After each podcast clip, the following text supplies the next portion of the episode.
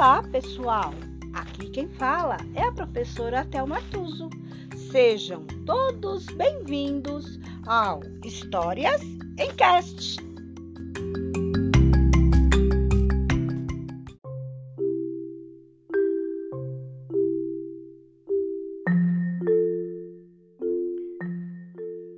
História de hoje: Chapeuzinhos Colorido, capítulo 4 Chapeuzinho Branco.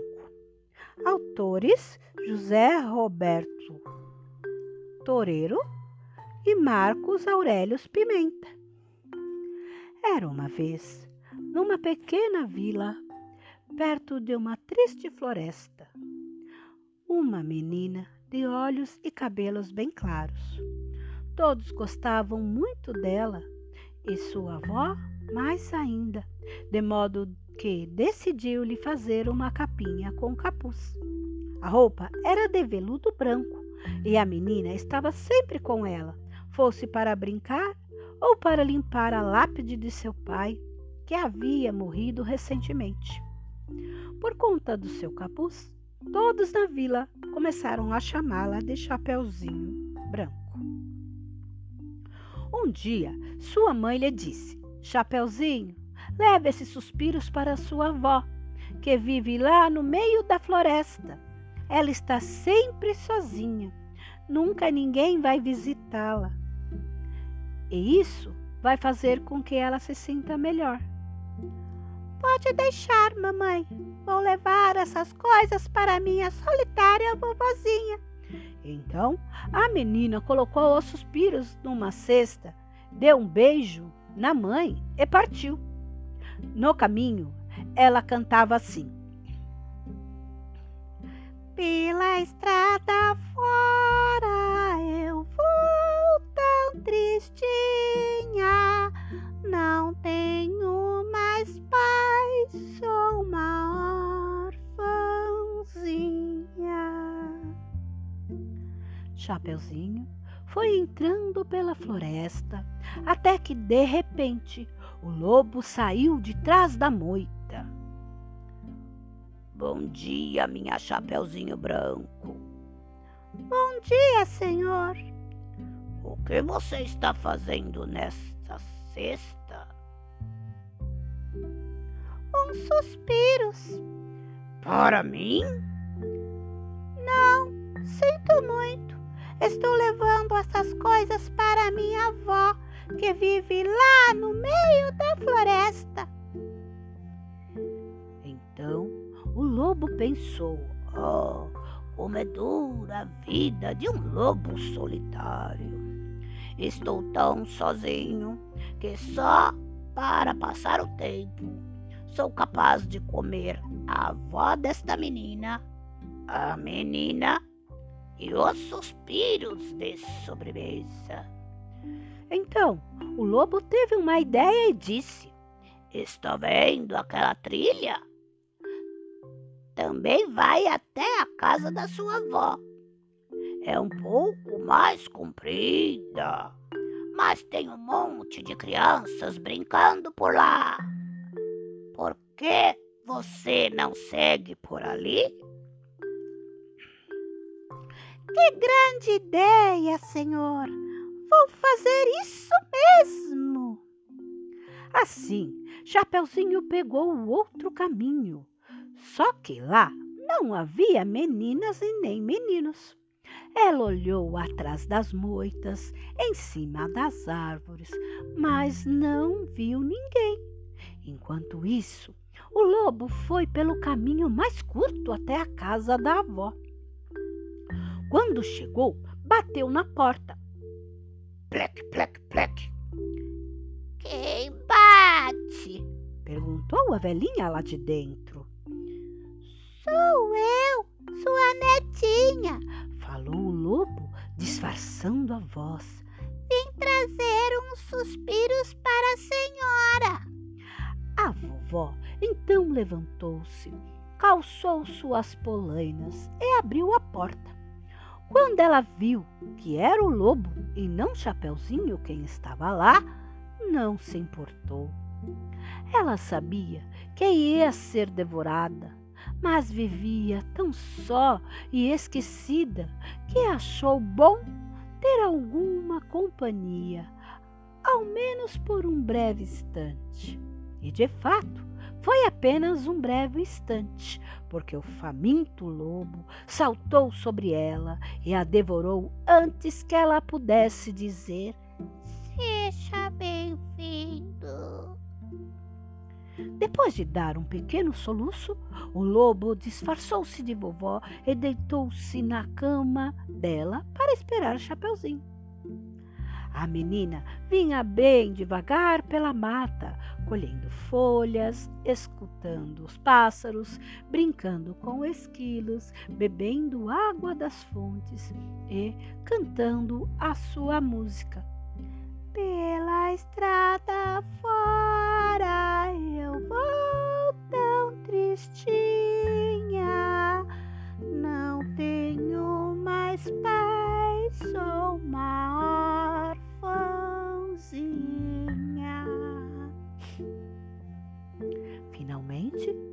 quando chegou à casa da avó, ela bateu na porta. Plec, plec, plec.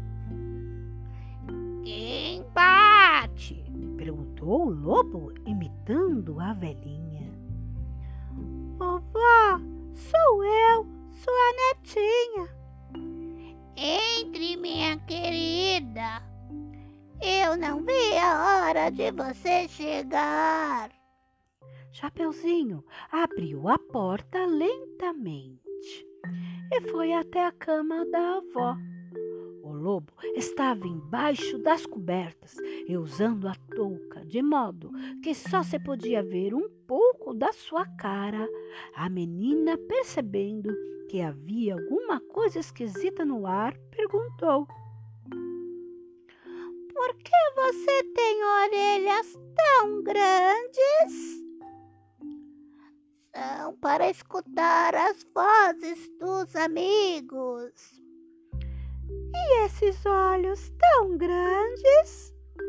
São para ver as pessoas. E essas mãos tão grandes? São para abraçar as visitas. E esse nariz tão grande? É para sentir o cheiro dos outros. E essa boca tão grande? Pode ser para conversar, mas vai ser para te comer mesmo! E dizendo isso, o lobo ficou em pé sobre a cama e preparou-se para saltar sobre a menina. Mas, antes que fizesse isso, Chapeuzinho Branco ergueu a mão e disse: Quero que o senhor saiba que eu não me importo de morrer, porque sou uma menina muito triste, pois amava meu pai e ele morreu. O lobo, que era muito emotivo, não esperava ouvir aquilo. Então sentou-se na cama e começou a chorar. A menina também ficou emocionada e pôs-se a soluçar.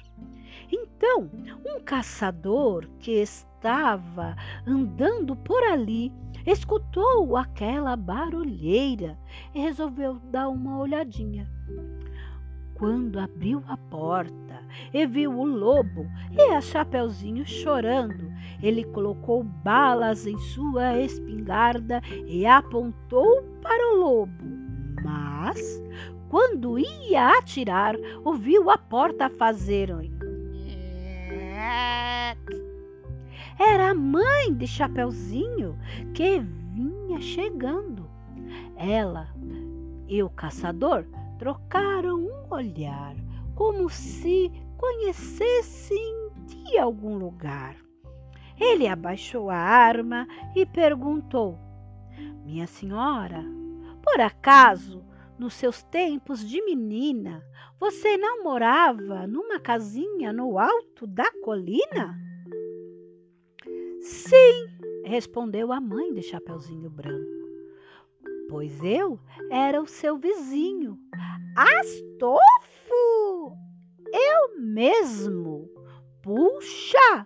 Há quanto tempo! Como é que você me reconheceu? Na verdade, nunca te esqueci. Confesso que eu era apaixonado por você.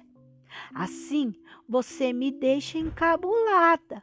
Mas devo admitir que eu também tinha uma quedinha por você. Pena que os meus pais decidiram sair de lá da colina. Pois é. O que aconteceu com você? Eu me casei e tive essa bela menina, mas o pai dela morreu, sabe? Quer dizer que você está livre? Quero dizer, viúva? Sim. Os dois estavam no maior bate-papo quando a avó gritou lá de dentro da barriga do lobo: Me tirem daqui! O caçador falou para a mãe da Chapeuzinho Branco: Bem, você se importa se eu tirar a vovó de dentro da barriga do lobo antes de a gente continuar a, conver a conversa? Não, não, vai frente! Aí o caçador apertou a barriga do lobo com força e a vovó saiu de lá num pulo. A desengolida velhinha, quando se viu livre, falou: Muito obrigada, senhor caçador. O senhor salvou a minha vida, se bem que a minha vida é tão solitária que eu nem me importei de ter sido engolida. Sua vida não será mais solitária, minha senhora. Não? A vovó perguntou. Não, respondeu o caçador. Pois eu vou pedir a mão da sua filha em casamento. E se ela aceitar, nós vamos morar todos juntos. Pois eu aceito, disse a mãe de Chapeuzinho. Ao ouvir isso, a menina falou: Que bom! Agora vocês têm um ao outro. Vovó tem companhia e eu tenho um pai. Mas e o lobo? Nesse momento, o lobo disse: Também estou cansado de ser um lobo solitário. Que tal se vocês me adotassem como um lobo de estimação? E assim todos ficaram felizes para sempre. O caçador e a mãe da Chapeuzinho Branco porque se casaram. A vovó porque passou a ter companhia. O lobo porque deixou de ser solitário. E Chapeuzinho Branco porque aprendeu uma lição Ninguém gosta de ficar sozinho.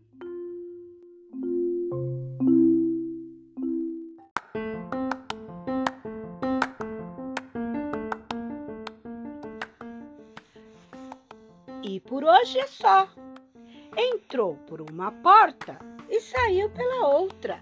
Quem quiser, que conte outra.